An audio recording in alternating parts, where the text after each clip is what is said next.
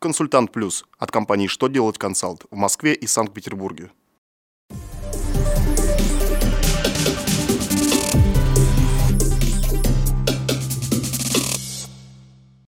Добрый день! Для вас работает служба информации телеканала «Что делает ТВ» в студии Александр Трифонов и в этом выпуске вы узнаете.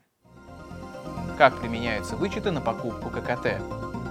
Как проверить, что бланк больничного листка недействителен?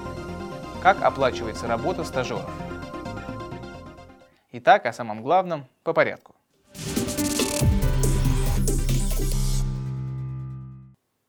Налоговая служба рассмотрела случай, когда владелец кассовой техники потратил на один аппарат 15 тысяч рублей, а на второй – 21 тысячу рублей.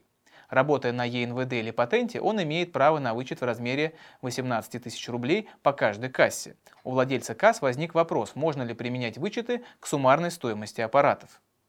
Налоговое ведомство сообщило, что вычет рассчитывается для каждой кассы по отдельности. То есть в рассмотренном случае, когда затраченная на кассы сумма равнялась 36 тысячам рублей, вычет следует предоставлять исходя из стоимости каждого отдельного аппарата. По аппарату, стоившему 15 тысяч рублей, вычет предоставляется в полном размере, а потому что стоил 21 тысячу рублей, максимально могут вычесть 18 тысяч рублей.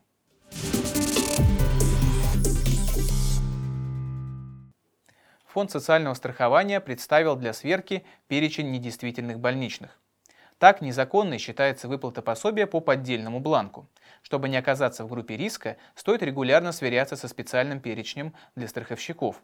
В него попадают похищенные, утерянные или просто недействительные листы нетрудоспособности.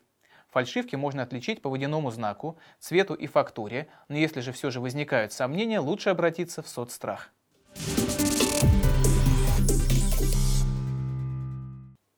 Роструд разъяснил правила приема сотрудников на стажировку.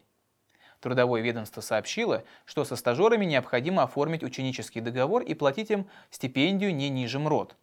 По требованиям трудового законодательства работодатель вправе заключить ученический договор с сотрудником на получение образования с отрывом или без отрыва от работы. Сумма стипендии для стажеров оговаривается в ученическом договоре, однако она не может быть меньше МРОД, а работа, выполняемая стажером в ходе практики, должна оцениваться согласно установленным расценкам.